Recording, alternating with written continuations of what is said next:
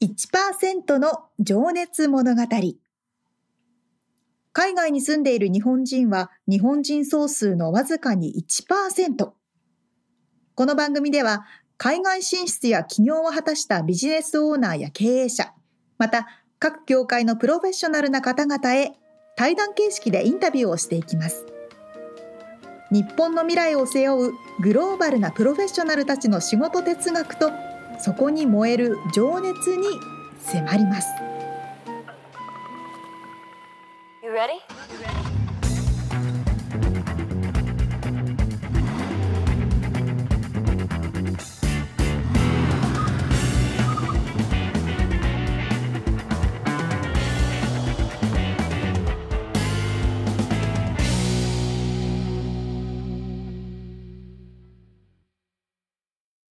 こんにちは。こんにちは。1%の情熱物語283回です。皆さんお元気でしょうか？元気でしょうか？もう、今年もあと2週間。そうね。えー、うちで今インターンしてくれてる子がゲームが大好きでですね。ほうほうゲームの話よくするんですけどねちょっとそれに関連した話でですね、はいはい、うんうん記事まあちょっとニュースで出てたのかな。ドリトスサイレントっていうのがですね記事になっててさっき今ね、沙織ちゃんと今あのウェブサイトをシェアしたんですけど、はい。まあ、ドリトスサイレントのウェブサイトに行くとですね「キャンセル・ザ・クランチ」って書いてあってね ピンとくる方はいるかな、うん、まああのドリトスってみんな日本にもあるよね。あのお菓子ですけど、ね、あると思いますねで最近のゲーマーはですねあのヘッドセットしてだ喋りながらやってる人多いですよねあの多い多い。らしいですよね。俺はやらないんでちょっとよくわかんないですけど、うん、ほんでここで問題になるのはですねドリトスをボリボリボリボリ食う咀嚼音が、うん、この口のそばのマイクにですねすごく拾われて、うん、めっちゃ鬱陶しいと。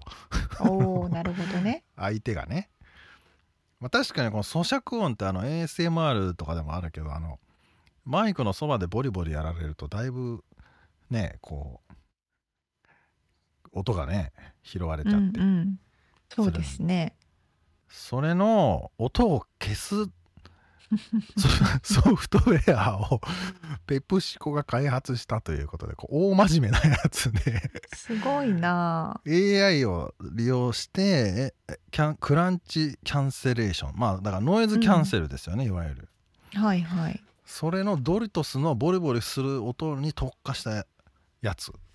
へえって面白くねこれまあ、今時のそのミーティングとかって顔とか映さなきゃ何でもできちゃうからあ何食ってても分かんないしね。そうそうそう残るはそこの音とかのねノイズキャンセレーションだけだから。はいはいはいはい。確かにな。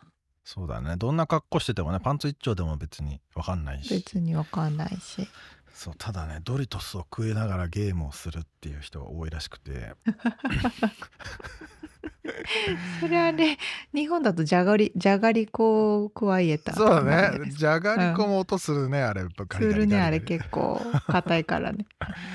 じゃがりこキャンセレーションっていうのが出てくる。出るかもしれない。ちょっと欲しいかもじゃがりこサイレント なるほどね。いろんなのがあるんですな。これでも俺エイプリルフール的なやつかなと思ったんだけど結構マジっぽいから、うん、あのちょっと興味ある人はねウェブサイトのリンク貼っときますからあの見てもらえると 面白いなと思って、確かに。まああのちょっと近いと思ったのはさあのウォシュレットのさとはいはい。まあちょメーカーはあれだけどうん、台の方をするときにさ音楽流せたりするじゃんね、うん、はいはいはい。あれ？そうそう。ああいうのに近いもっとテクノロジーを活用してますけどね。すごいね。すごいな。あいいですね。なんか音の話で今回は流れ的にも本編に入りやすいですね。確かに。確かに確かに。はい、そこは狙ってなかったです。ああなるほどね。じゃあスムーズに入ってきますけど今回はですね、はい、あの音楽プロデューサー作曲家でいらっしゃいます我らが大輔木村さんのインタビューの3回目ですはい。我らが大輔木村ですけど。はい。えーっとですね、先週までが何の話してたんだでしたっけ？まあ、生い立ちから、えー脱サラして、えーっていう話でしたっけ？そうですね。そうですよね。で、今回はなので、もっと深掘りですね、哲学的な話とか、アメリカで音楽家として成功していくまでの具体的な、みなんて言うんでしょうね、この、えー、すべ、コツみたいな話？なるほどね。いや、気になってる人めっちゃいると思う。大輔さん、そそううやってね、なんかせ、うアメリカで成功してるけど、え、どういう、実際どういう経緯なのっていうところが。そうなんですよ。もうアメリカにはね、うんもう腐るほど夢を追いかけてくる人がいるんですけどもね、うんうんうん。実際にここのこのえっと先週も言いましたけどね Hollywood Music in Media Awards の,、のファイナリストにノミネートされるまでに行くまでってうんうんうんだいぶ遠いよ、そう。そうなのよ。そうそれをどうやってやってきたかなを赤裸々に話しておりますのでああ、す超貴重ですね。はいではでは、聞いていただきましょう。はい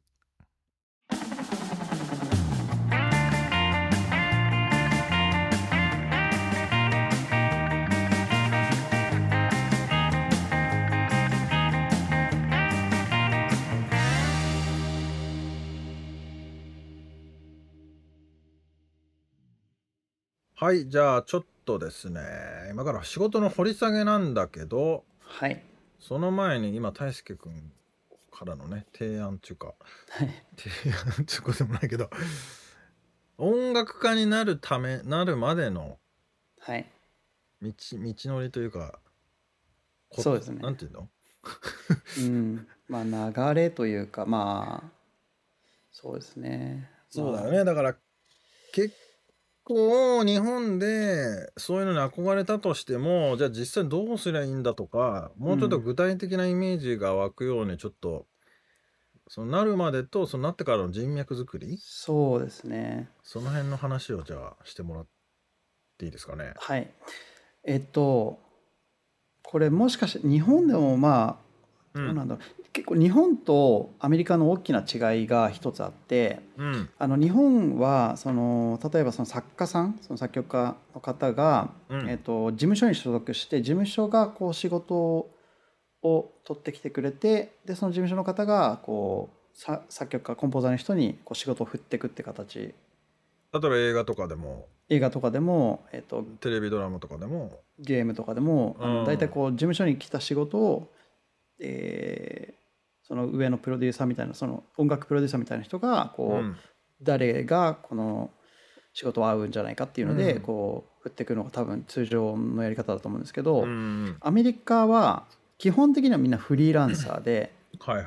えっと、エージェントっていうのはいて、えーそこに所属すしてる人ももちろんいるんですけどうん基本的には自分で仕事を取ってくるっていうのはスタンスなんですね。うん。そう。で、えっと、エージェントから来る仕事とかもこうこういう案件があってコンペがあるから出してみますかっていう連絡が来るんですけどうん。基本的に別にやりたくなければいやこれは興味ないですって言って断ってもいいし、うんうんあのーなんだろうな、えーそこに所属しながらも結構自分で営業をかけに行ってプロデューサーとかディレクターに自分でわざわざ会いに行ってうん自分の顔を売っていくっていうのが基本的なスタイルススタンスなんですね。うんそうであのもちろんここあの LA にいるミュージシャンは本当にレベル高いですしあの技術もあの知識もいっぱいあるんですけどでも8割ぐらいは、えー人脈うんが成功する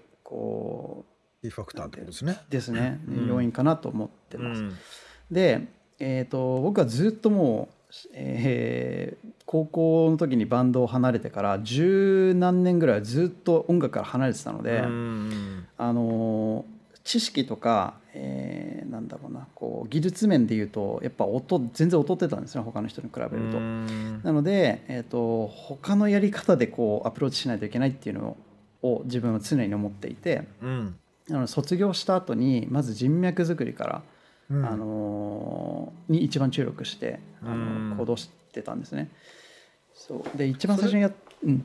それってあの外国人だから余計不利だっていうことはあるの？そのそれともみんなやっぱり世界中から集まってきて戦ってるからその辺はみんな平等なのか？あのーそうですね。まあ言語の壁はやっぱあると思います。まあまあそうだよね。少なくともそれは日本人で日本語日本生まれだったらありそうだね。そうですね、うん。うん。ただまああのまあもちろんその他の国から来てるので、まあ、結構こう寛容、まあ、コンポーザーの人たちもみんなこうインターナショナルの人たちと働く機会が多いのでそこに関してはまあ寛容な方も多いんですけど、うん。そうただやっぱりこう話していくこうなんていうのかな、まあ、スタンスだったりこう自分は話したい意思がありますよって言って果敢にやっぱこううん。チャレンジしたりとか話してったりっていうのは、うんあのしていかないとあの発言しない人イコール存在しない人になるので、うん、なので常にこう自分からアプローチをするっていうのは心がけてましたね。そうだよね。だから日本のように空気を読むっていうかなんて言うんでしょうねそういうの、うん、そうですね。察するみたいなことはないもんね。そう、うん、そうですね。まあちょっとやりすぎかなって思うぐらいがもしかしたらこっちのスタンダードかもしれないっうんていう、うん。あのあるんですけど、で僕がえっと LA に来てから2つまずやったことがあって、うん。一つはえー、とですねあの誰も知り合いが本当に一人もいなかったのでうん。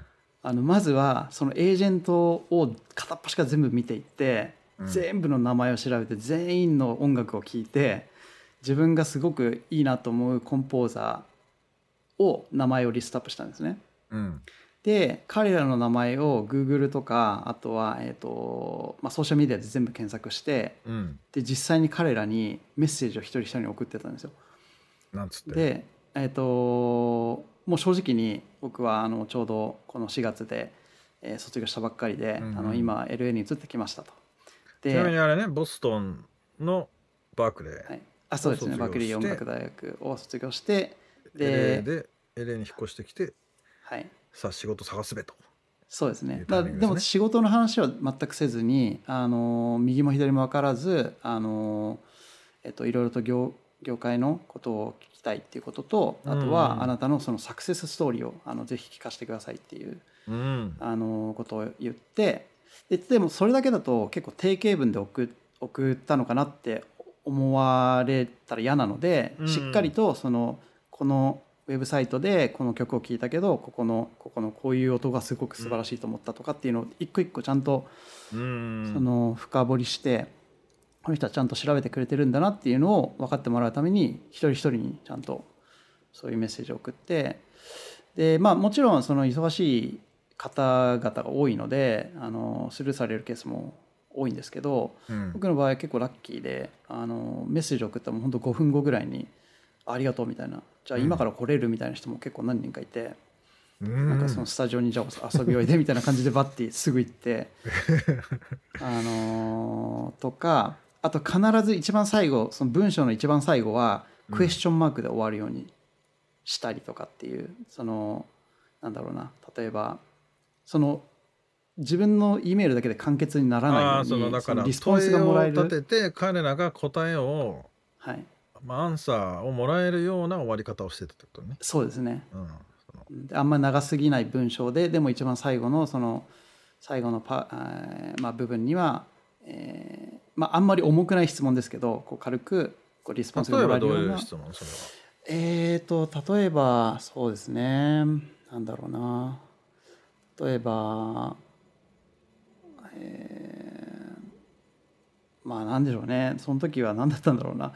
まあでも そのまあ最新でこう出た映画のこの話をしてあのーまあどれぐらいのこう期間かかりましたかとかわからないですけどあのーうん。その例えばチェロを使ってでこういうあのこれはなんだろうなオーケストラでどこのオーケストラで作曲されたあのレコーディングされたものですか？とかわかんないですよ。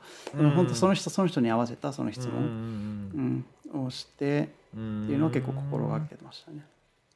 なるほどねでも本当にそれで実際に会ってくれるのがなんかアメリカっぽいなと思うけど。そうですね、うん。そうで結構あの例えば「パイレーツ・オブ・カリビアンの」えーに関わってて結構重要なそのリードコンリードオーケストレーションをやってる人。のペンカ・コーネバさんとか、あへー。のすぐにやってくれたりとか、うん、そうですね。そっか。で実際にあのそういった方々がそのビザの申請ビザあの O1 ビザあのアーティストビザの時もこうみんな協力してくれてそうあのレコメンデーションレター推薦状を書いてくれたりとかあとはこう3年先までのそのスケスケジュールをこう出さなきゃいけないんですけどその時にじゃあこういったプロジェクトで関わってっていうのでこうアグリメントその契約書を書いてくれたりとかっていうのをしてくださったので、やっぱりその人脈作りっていうのが、あの一番重要だったかなとは思いますね。それってでもそれはもしかしてあれかサラリーマン時代の営業の仕事が役に立ってんのかな？あすごい役に立ってますね。本当に上司の方に感謝です。め っやっちゃさんにぱりどう感謝です本当そうです。ありがとうございます。この場をお借りして。そうなんです。そうっすかどうやってこうアプローチをしするのかとか、うんどうやってこう自分を自分が商品なので、うんその自分の 一番こうどういった形で、えー何をこう強みとして出していかいった方がいいかとか、うんそのその強みを分かった上でどこの、えーどういった人にうまく伝えていけばいいかっていうのは、結構やっぱそういうマーケティングですね。はすごい重要だなと、それが生きてきたかなって感じですね。ね。さっき話したその英語の壁はハンデでもあるけどうん。逆から見たら強みでもあるもんね。そのユニークさを持っててさ、そうですね、うん。他の人が持ってないものをねうん。大輔君が持ってるっていうのは、そうですね。それをどう見せるかで裏,、うん。裏返るもんね。そうですね。あとやっぱり思うのがやっぱこう移民のあの一移民なので、うん。えっ、と自分自身が例えばそういうエージェントその事務所エージェントの人の立場だったとしてうん。どういった人をこう自分のエージェントに入れたいかなって思った時にこうやっぱり僕は日本人でうん。こう言語は母国語はやっぱり日本語で英語はうん。第二カ国語なのでうん。あのいくら同じその音楽のスキルを持っててもアメリカ人と比べた時に、うん。絶対アメリカ人の方が言語もあと文化もうん。そこに馴染んでるので絶対こう、そっちのアメリカ人の方を取った方がエージェントとしてはこうリスクが少ない、そうだね。ううんん。なのでそこで戦うんではなくてそういったものも踏まえた上でじゃあ自分はその何をこう自分が選んでもらうためには何をこうあのなんていうのかな、まあ、主張していけばいいのかこう、うん。っていうのを結構よく考えてうん。あの動いてはいますね。うん。うん。そう。なるほど。はい、で自分の場合で言うとあの、やっぱり海外をずっといろいろこう旅してきていろんな現地のその楽、えーなんていうのか伝統の楽器うんそのその国々のその楽器に触れたりとかいろんな民族楽器とかも触れてきたしあとは、あの10年ぐらい農学を学んでいたので。あのそういったこともやっぱりこう今後あのプロジェクトでこう押し出していくのも一つの手なのかなとは思ってるんですけど農学って学べるんだ。そうですね弟子入りとかじゃなくて。あのまあそのももちろん弟子入りする方ももちろんいますしあとはうんまあ普通にお稽古事としてああのあ。週に1回みたいな形でへえ。行ったりとかっていうのもあえるんですけそれいつやってたのそれ？1817から10年間もうあのアメリカ行く直前までずっとやって毎毎年、えー、と必ず舞台に出させていただいてて、マジ？はい、東中野にあるあの梅若六郎堂っていう、あのー能楽堂があるんですけそれど、何？の能面をかかぶってはい。能をやるの？えー、と僕は能面はかぶるレベルまでにはいかなかったんですけどあのその歌いと,、えー、と舞っていうのがあってその歌いと舞が両方合わさったものがその能その能面をつけてああの、ーはいはい、えー舞うその形になるんですけどそう。で僕はその歌いと、えー舞っていうのをこう別々にバラバラにやってたんそうだやって単品で？あー。そうですね。はい。はあ。すごくいい経験になりましたねあれは。めちゃくちゃ難しいっていうかいまだに俺意味わかんないんだけど。そうです意味わかんないっていうかなんつうんだろうこの。難しいですよね。何がすごいのかがよくわかんないうん。まああの昔は本当にあの武士の間でのだけのそのああの楽しみ事だったんですけどあの、まあ、ざっくり言ってしまうと、まあ、映画のような形でその自由体という方がこう横に10人ぐらい座ってる、えー座っていてうん。その自由体っていう人はナレーションこう物語をあ物語を話してくれるんだ。そうです。でこうこうこういう時にあの何々が起きてで戦が起きましたと。でここからは、えっと、彼と彼が出てきてこういうあの合戦をします。でその後にその自衛隊が終わった後にえ本人たちが出てきてでそこで演技をして演技っていうかまあその何があったかっていうのをこうストーリーを伝えていって。その時のその心情を表現するみたいな感じか、そうですでセリフもあり、えっと、こういろんなこう刀を振ったりとかっていうのもあるのでそういう何があったっていうのをこう、えー伝えていくストーリーテリングですね、うん。もう映画と一緒ですねだから、うん。で後ろにはこうお囃子さんとかこうん。うあの太鼓とかもいるあるのでうん。まあそれは BGM ですね。当時の映画だったわけだねそれが。のようなはい。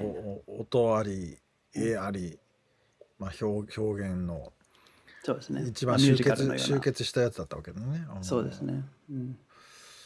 そっかなるほどね。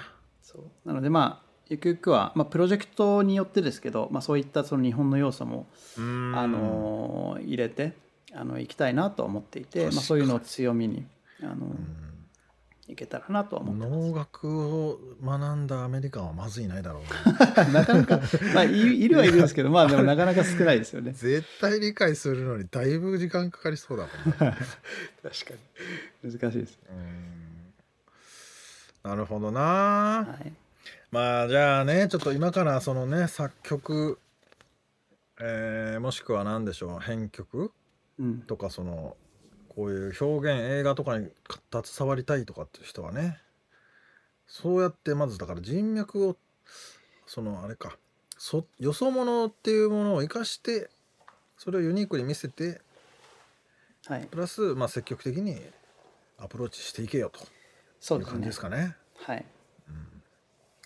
あざっす。あざいます。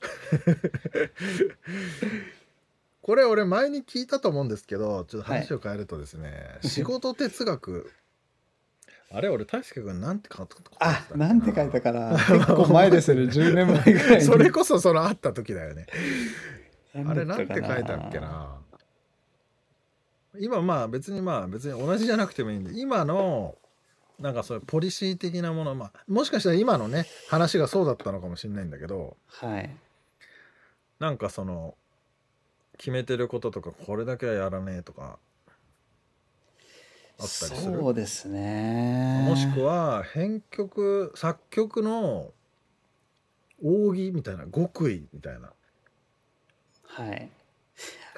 そうですね。まあ哲学ってなるとあれですけど、まあその奥義みたいなところで言うと、うんあの本当に面白いほど音にその人の人生が全部出ちゃうので人生観とかあとどういうふうな性格なのかとかどういうふうに生きてきたっていうのが結構音に出ちゃうんですなるよ。ほど。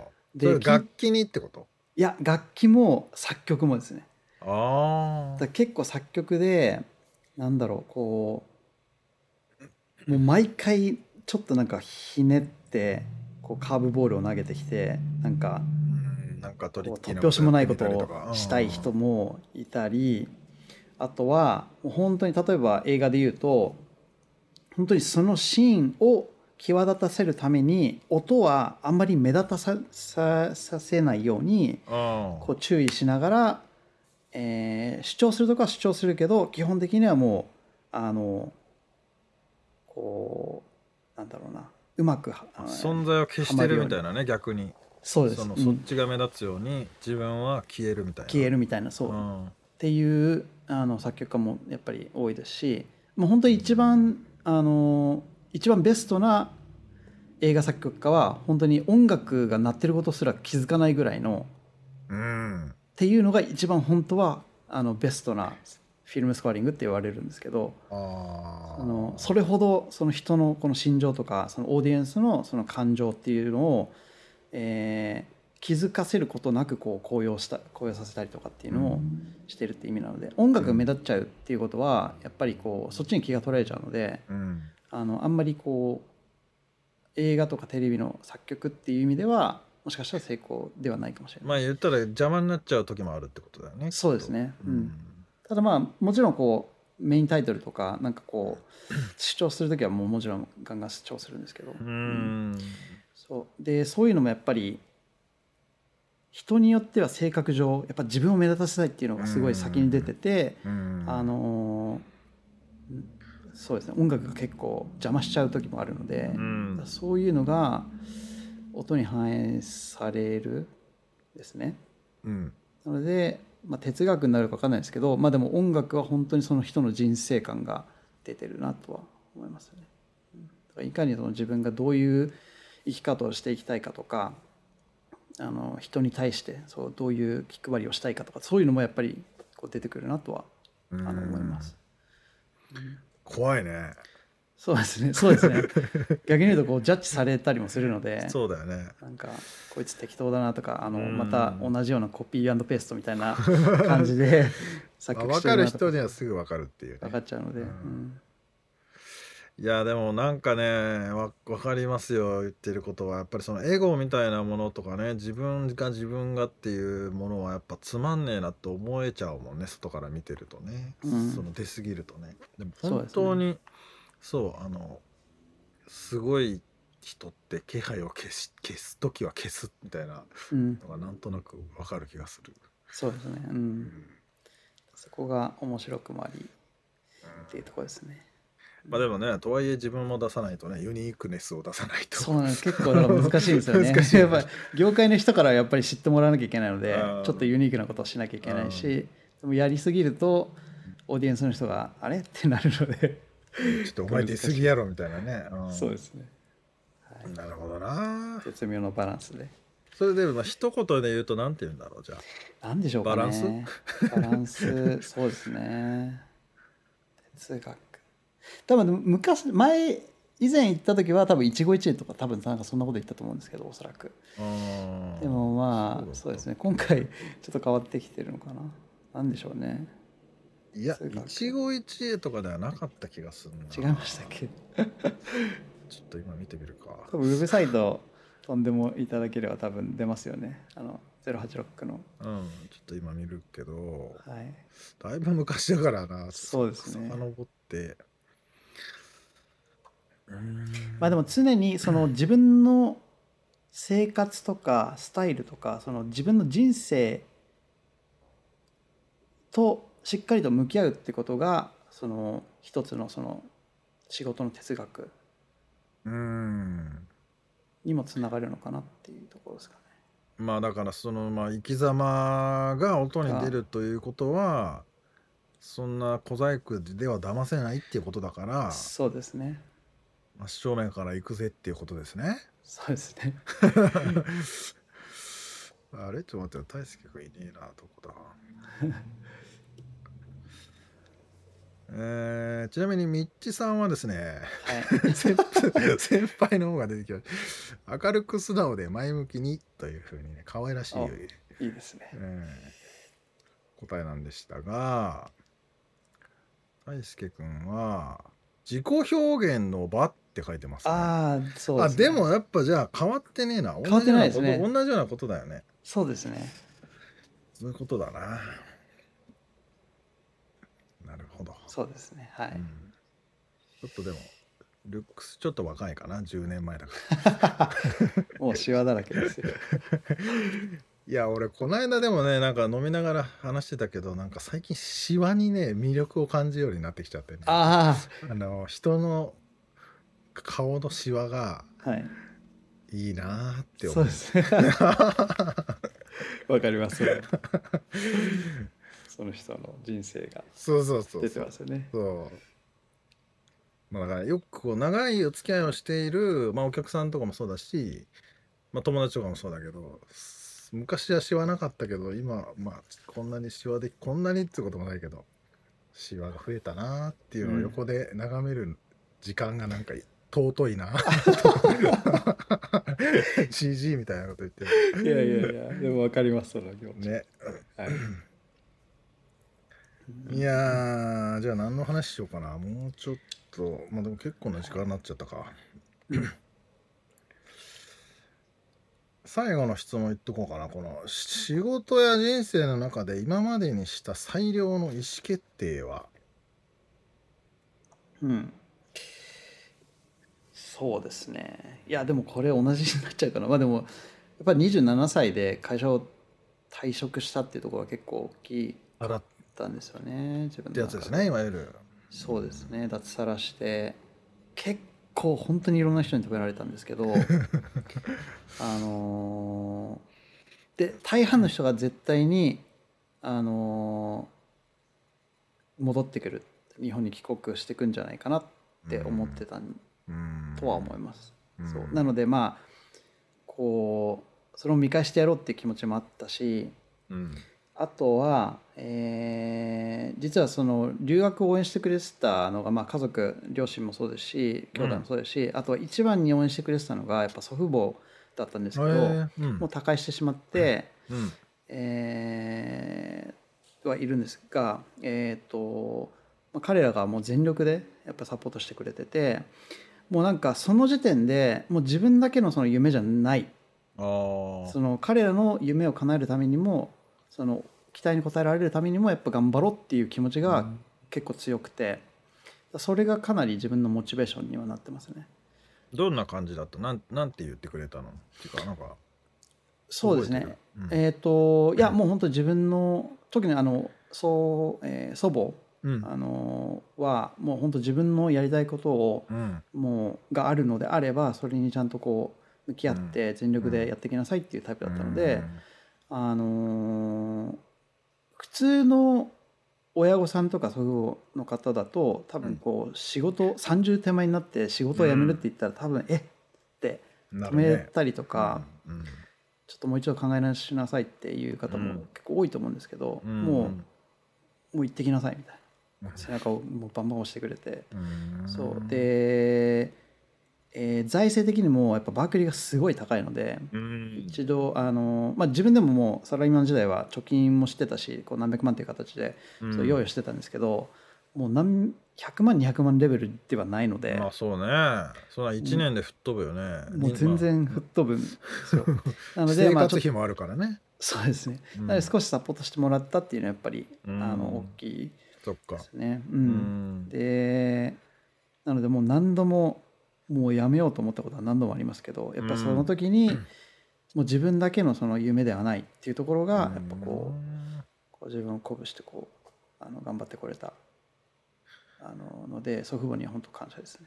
これはええ話やな、まあねい一緒に夢を終えたっていうかなんつうんだろう。そうですね。うん、そのプレッシャーいい意味でのプレッシャーになったっていうことだよね、うん、そうですね。ううん。んまあ、まだまだこれからあの、うん。ちょうどもうスタートラインに立ったっていう自分ではうん。感覚なので、まあ、これからしっかりと、うん。あのもう少しこう受賞もそうですし、まあ、うん。ゆくゆくはまあ最終的にはやっぱオスカーを狙っていきたいなとは思ってるんですけどそこまで頑張っていきたいなとは思ってま顔にいいシワを作りながらね。す。そうですね。はい、はい。じゃあちょっと次のセクションに行きましょうかね。はい、おはい。願いします。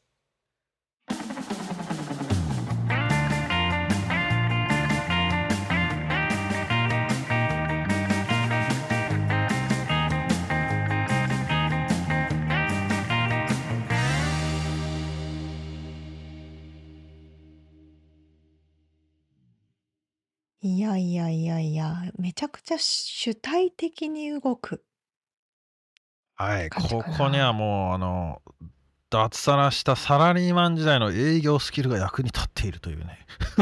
いや、無駄なことってないんですよいや、ほね。んとそうだよね。いや、ほんとよ。いや、でも、ま、この営業スキルは多分この AI が発達した次の時代でも役に立つような気がするけどね。そうね。うん。多分そうと思いますよ。だから今営業職でね、もう嫌だとかって思ってる人はね、前向きに生きた方がいいですよ。う営業ん。嫌いな人結構多いじゃんね。うん。まあやだっそんな。て思うけど、でも実際に営業、営業はね、どこの、あの、市場でも生き残れますからね。うん、うん、まあね、だからそこういうふうに違った形でね、そのアプローチに躊躇しなうん。いとかさ、こう果そう敢にね。攻めていけるみたいな精神とかさ、あのいや、ほんとよ。そういうのはね、違うところでも役に立つと思いますんでね。ちゃんとこう、コンポーザーのリストを出して、うで、自分ん、がアプローチしたい人に直接連絡して、うん、で、昔と今ってきっと違うのが、昔って直接連絡する手段とかってなかっうん、うん、たけれども、うん、うん、うね、ん、今はだって本当にそうそう、ソーシャルメディアとかね。直接連絡できる時うん、代だし、あの前ね、ネイリストの方に出ていただいた時も、DM でアリアナ・グランデから連絡が来たみたいなことを おっしゃってたそうね。から、だそういう時そうそうそ代なんですよう。ね。ね、だからむ逆もあり得るってことだよね。こっちからアプローチするのはもちろんだし、向こうそうそうからそひょんなことで、ああ、あの時のなんかあそこのイベントにも来てたよねとかね。あので話しかけられるってことがあるからやっぱり発信しないイコール存在しないですよね。う。わあ、すごいうん、うなあ。ん、なるほどね。うん。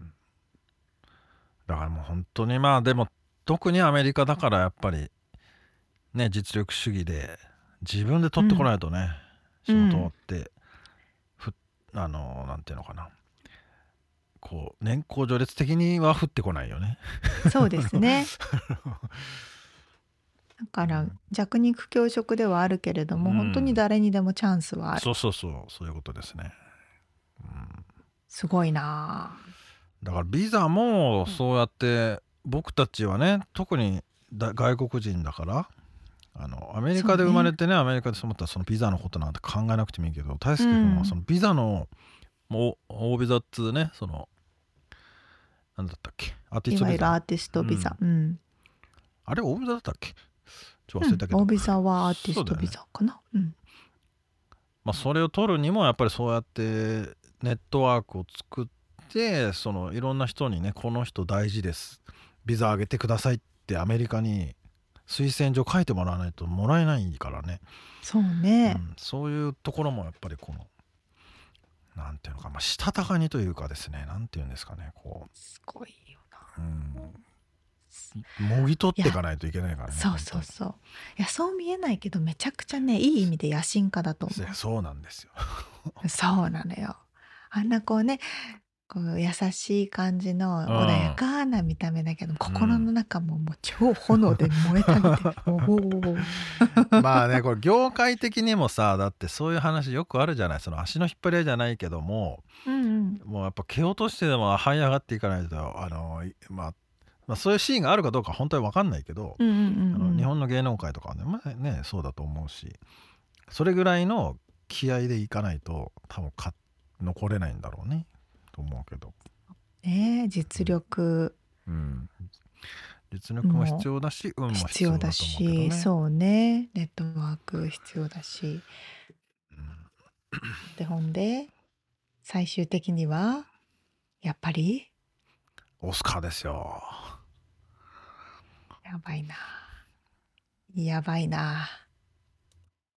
でもねやっぱりあのそこはやっぱ可能性をちゃんと捉えているというかうん。遠い夢ではないくなったよねだって、やっぱり今までのお話聞いてる中でも、一歩一うん歩、本当に目の前のことを現実的に唱えながら実践してきたわけでしょ？大輔さんって。うんあすごいな。まああと面白かったのはその10年間の能楽の学びっていうのもね。これもだからユニークネスとして大輔君の中での強みになってるはずで。確かに。うん。まあ人生観が出るっていうね。いやー。なるほどね。なるほどね。なるほどね。なるほどね。なるほどですねでもこういうさなんか夢を追う分かりやすい仕事もあればドリトスの音を消すためにさうん必死になってこうプログラミング書いてる人ともいるんだなって思うるいるなんか面白い対比だなと思って。そうね 確かに。このなんか大輔さんのやってることはいわゆるアメリカンドリームで、うん。しかもハリウッドで活躍してて今すごい人気の作品映画とうん。かシリーズとかにうん実際に参加してるってなると、うん。もう日本の人からしたらうん。めちゃくちゃなんだろうこう憧れだしメンメンターみたいな感じうんのことを実際にやってますよね。う。ん。そうだから本当になんか前にもあの学留学生だったかな高校生か。うんうん。の前で、もに対してズームであの大輔君が話をしたりとかっていうのなもねやってたみたいだけどそういう機会がねどんどん増えるといいなと思うしそうねそうね。まあ、この番組もねそういう人に届くといいなと思っておりますけど、本当ですうん、いね。や本当大輔君はそういうなんつうの？こうホリホリエモンとかさあの母校に帰ってスピーチしてるけどさ あれやるんだろうね多分将来。やるでしょ。絶対聞きたいもん自分が子供だったら。ね。普通にお仕事しててでそっから急に学校行ってでハリウッドでうんオスカーを取っちゃった っていう人の話絶対聞きたいもん。もう取っちゃうことになってますけどね。もそうだよそうですよ。はい。いやーいやーおもろいです面白いね。で次が最終回ですね。はい次がですね次もまあ割とフリートークな感じでまあ面白かったっすあと久石譲さんの話とかね、もえーうはいはい。ジブリのクラシックコンサートの話とかね、えー。まあ、あとそのやっぱり大輔くんのうん。思い出の曲とエピソードあと映画の話とかね。うん。うん。あと最後のおまけの抜き打ち質問もしております。はい。ではでは楽しみにしております。はい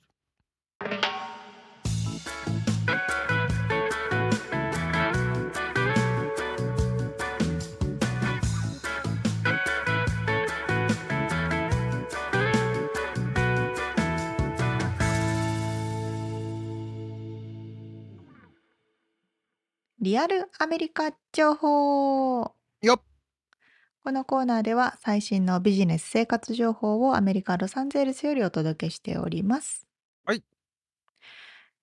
友達のシングルの女の子と話してて、うんアメリカに住んでる子なんだけど、うんなんかもう出会いがない、どこで出会えばいいのとかっていう話をね、彼女がしてたんですよ。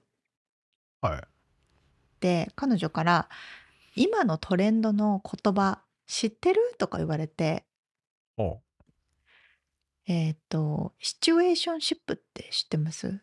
知らない私も知らなくて。もうシチュエーションシップがトレンドになった世の中、私はもう彼氏なんてできないってわめいてたんですよ。その子がね。その子はちなみに何歳ですか？ああ、私と同じぐらいかな。じゃあまあ別にこ30代う、ぐらいかな若者若者の中のあれではないってことですねうんうん。トレンドではないってことですねそうですね。なかなか僕らもじゃあ疎いですねあ、でも、ピンでも若い子かな。基本 Z 世代みたいなんですけど、ああそうなんですかシチュエーションシップいわゆる、はあえっと、日本語で言うと、恋人以上、あ、間違えた。友達以上恋人未満の関係。恋人？え友達以上恋人未満ねはいはいはいそう。でも、付き合うとかじゃなくて、でも肉体関係のある友達みたいなところのうんグレーゾーンをうにゃうにゃうにゃうにゃするっていう関係性っていうのが、まあ、特に若い子たちとかの間では今うん一般化されてるんですって。なるほど、そう。ってなると、うん、なんかでもアメリカってそういうイメージだったけどね俺あそうそうそうそう。そのデーティングと言ってねいねいいろいろ、まあ、複数と同時に並行して、そうそまあ、そのでもそれはある一定期間でそのステディな人が見つかるまでの期間はうんそんな感じっていうイメージでしたけど、う。そうそうじゃあ。それが一般化しているってことはずーっとそれそのが、うん。そういう状態なままってことですか？みたいですよ。へえあそういうこういわゆるグレーな関係あやふやな関係をずっと続けるっていうのが今流行りみたいでして。これシチュエーションシップって言うんだ。ですってシチュエーションシップ。ほんでもってはじゃあやっぱどこで出会ったらいいんだって思うと私やっぱ私の周りのこのアメリカの友達とか見ててもみんなやっぱねデーティングアプリで出あ会ってるんですよ。うんまあそうだよね特にうん。このコロナ禍もあったし、そうそうそう。ん。まあちょっと有名なデーティングアプリ言いますと、まあ、うん Tinder はね、一番有名かな。うん。とか、あと、バンブルとか、バンブル、バンボルとか、うん。ヒンジとかも有名だし、ちょっうと懐かしいとこで行くと、OK キューピットとか、いいハーモニーとかね、うん。そんなものもありますけれども、でもそので沙織ちゃんの友達はそのアプリもやってるんだよね、で、と私の友達はアプリでは出会いたくないんですって。あそういうあれなのねうんそうなのよ。でね、そこで質問なんですけど、この今の世の中、アプリで出会わなかったら、どこで出会えるかねっていう。まあ特にコロナ禍はあれでしたけどもう今はでもまあ確かに出会いはないね、うん。どこで出会うんだろうね。スーパーとか？そうそう。グロッサリーストア、いや、本当そうなんですよ。だ実際に、例えばね、普通に仕事してる環境でも、昔はリモートワークなんてほとんど存在しなかったから、うんみんな会社に行くと、その必要以外の人たちともなんとなく出会う機会があったりとか。そうだよね。特にあのオフィスビルなんかに入ったら違う会社の人ともね「あこんおはようございます」とかって言って顔見知りになったりね。本当そうなんチャンですよスがあっ。たもんね、うんどっかお買い物一つ取ったとしてもみんな足あのうんお店に足を運んでいたけれどね、今はね、はい。もうパソコンでポチポチ、ね携帯でポチポチなので誰とも会わないじゃないですかいとやほんとそうだよ。リアルに考えてどこで会うねんっていう。まあ実際俺も行くっつったらスーパーか海だもんね。でそこに そうね。大体海はでもそんなあの男子が多いしナンパするような感じじゃないからね。やっぱスーパーじゃねえか。スーパーでもナンパしないでしょ。いやでもなんかいけんじゃない？このこのヨーグルトうまいよね。逆に？みたいな感じでさそのヨあーなるほどね。ヨーグルト場で貼っといてさ。なんでヨーグルト？いやヨーグルト知識を貯めといてからあのヨーグルトネタを仕込んでからヨーグルト売り場の前で待つみたいな。そうね。まあ、おや、あの、野菜とか新鮮、新、なんだろう、えっと、生鮮食品とかも今はデリバリーもしてくれるけど、まだまだ買いに行く人が多いってことを考えると、うん。そこはリアルに外に出るタイミングと。はいだしそれだし、そうね。グロッサリーストアってさ、あの大体行くとこ決まってるし近所の人が来るじゃん。ああ、だからさいいとこいろに。いいいんじゃない？それって。ね。そうね。家家近いってことじゃんああ、いいいいところに目つけましたね。であとね、もう一個はね、それ、その感覚で行くと、よく行く、で、必ず行かなきゃいけない、ほんで家から近いってなると、あそこがありますよ。もう一個。スタバ病院、まあまあまあ、スターバもある。病院、ドラッグストア ジム、ジム。あジムね。俺ジムに行かない派だから。あ そうか、ダメだ。まあでも確かにジムはあれってでも何？そういう話す機会あんの？人と。まああるかうんそれジムによる。すれ違う時に。そうかそうか。ほんでこれまた高いジムに行けばそれなりの収入の人がいるとか。そういうとこかな。確かに。俺もあれだな。妻が高いとこ行ってた時期があってさうんうん。俺もたまに行ってたんだけどさ。うんうん。緊張したもんねなんかすごいすごいそうでしょ。すごいあの人たちがいっぱいいる感じがして。そうそうそう、確かにな。まあ、来る人たちもそれなりの人が来それなりの人なんだよね、まあまあ確かにそれもやっぱ近所だしね。いいね。とかね。いいじゃん。じゃあジム行ったらいいじゃんその友達そうとかって話をね してたところだとか、まああとグロッサリーのあれですよ。出たグロナンパサリー待ちですよ。このヨーグルトどっちが美味しいかなっつって話。ヨーグルトコーナーでね。ヨーグルト。あでまたあったねっつってね。ストーカーって訴えられてねっていう。店の人であの人ずっとヨーグルトの前にいるんですよ。セキュリティ呼ばれて。怖いよまあまあそんなことでリアルにそうデーティングアプ使わなかったらみんなどこで出会ってるのかなってちょっと疑問でしたと。うん。まあでもその話は割とあれだね。多いね。またそのでしょ？シチュエーションシップっていうのはまあなんとなくあれだね。こう次の時代に行っているんでしょうかね。こうなんつうのかこう例えばこうシングルの人とか子供を持たない人とかも増えたりさ、もうより自由ななんていうの、そうね。うん、境界線がいろいろなくなってる感じ自由な生きがしますね方。そうですね。うん、子供作っても結婚しない人もいるしとか、うんうんまあ、いろいろいますしね。なるほど。勉強になりました。ということで、えーリアルアメリカ情報でした。はい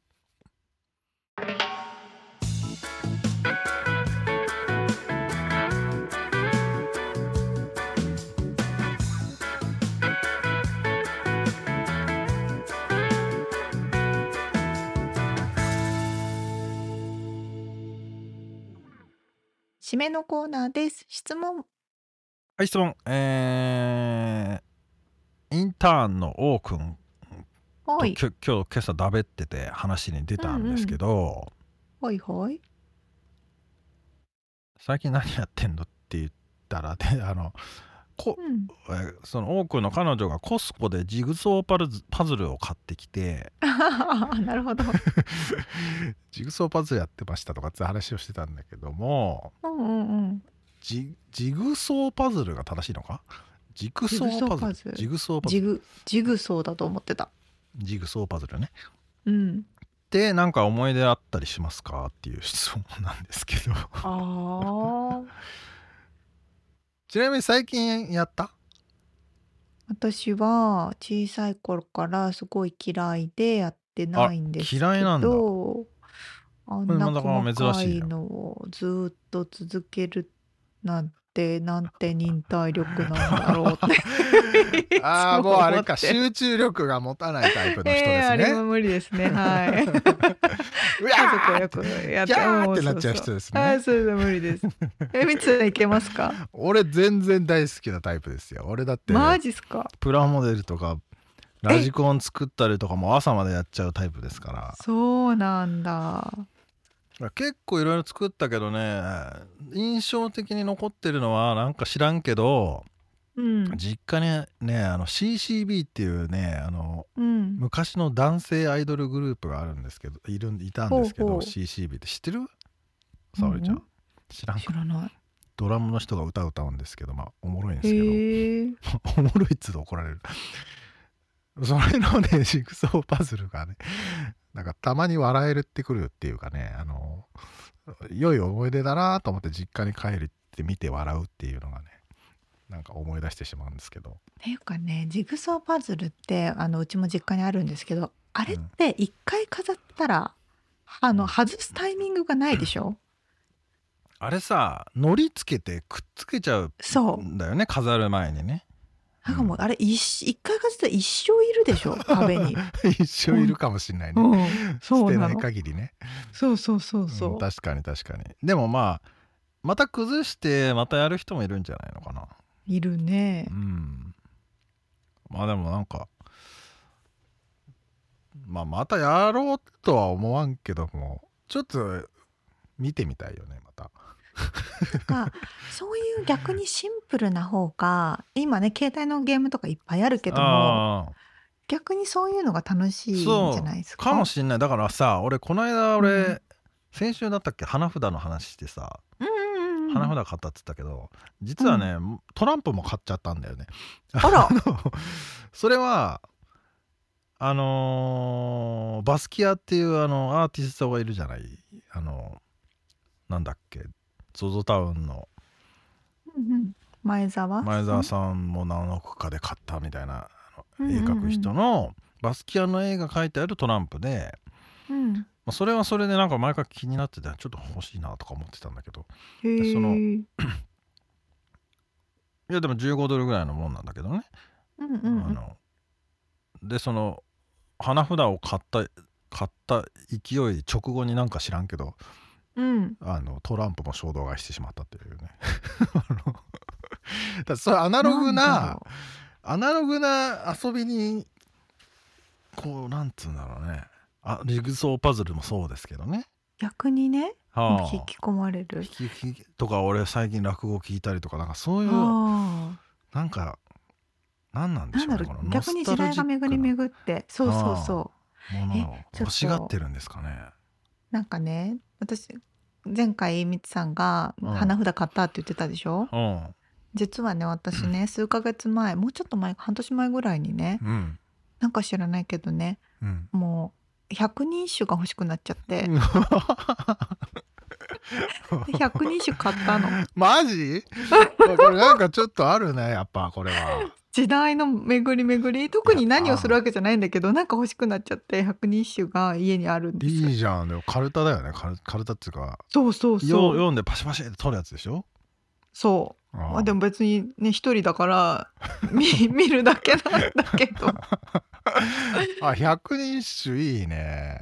何なんだろう。これだからさあの AI がさうんこんだけ来ててさ、うん。何かしら人間のさ持つ、うんそのデジタルではない方のうん。何かをまた再起しなきゃいけないと思ってんのかな本能的に。貯めてんのかもね。うん。あ面白いですおもねろいなアナログにビジネスにもつながるぞ。そうアナログな方向まあレコードをね聞いたりとかもそうかもしれないけど、うんうんうん。ジグソーパズルの話でこんなに膨らむとは思いませ膨らむとんでしたは思わなかった。さあでは本編入りましょうかね。はい。はい。一人の方のインタビューを4回に分けてお届けしているこの1%の情熱物語ですが、えー今回は我らが大輔木村作曲家プロデューサーの インタビューの最終回です。ということであれ？と思った方もいるかもしれないんですけどもえーっと例によってこの収録沙織ちゃんとの収録は4回分まとめてやってるんですけどなぜかあの締めのコーナーが次の回の導入になっちゃってたっていう感じなのでえーっと最後の部分だけ僕が喋りたいと思います。そして次回の導入部分ですね最初の部分は多分僕一人で喋ってんじゃないかと思いますがそれでなんとか今日もう沙織ちゃんは日本に立っておりますので、えー、なんとかしたいと思っておりますがはい、えー今回お話ししたインタビューとリアルアメリカ情報の詳細はブログに掲載しております。podcast.086.com podcast.086.com または1%の情熱物語で検索してみてください。えー、1%の情熱物語は日本を飛び出し世界で挑戦していく人を応援します。ご家族友達同僚などへのご紹介。ご自身の SNS やブログなどでの番組紹介。大歓迎です。番組がちょっとでも面白いと思っていただけたらぜひフォローをお願いします。お便りレビューもお待ちしています。番組サポーターパトロンさんからのご支援も引き続きお願いします。詳細はウェブサイトを見てね。ということで今週も聞いてくれてありがとうございました。また来週もお会いしましょう。じゃあね。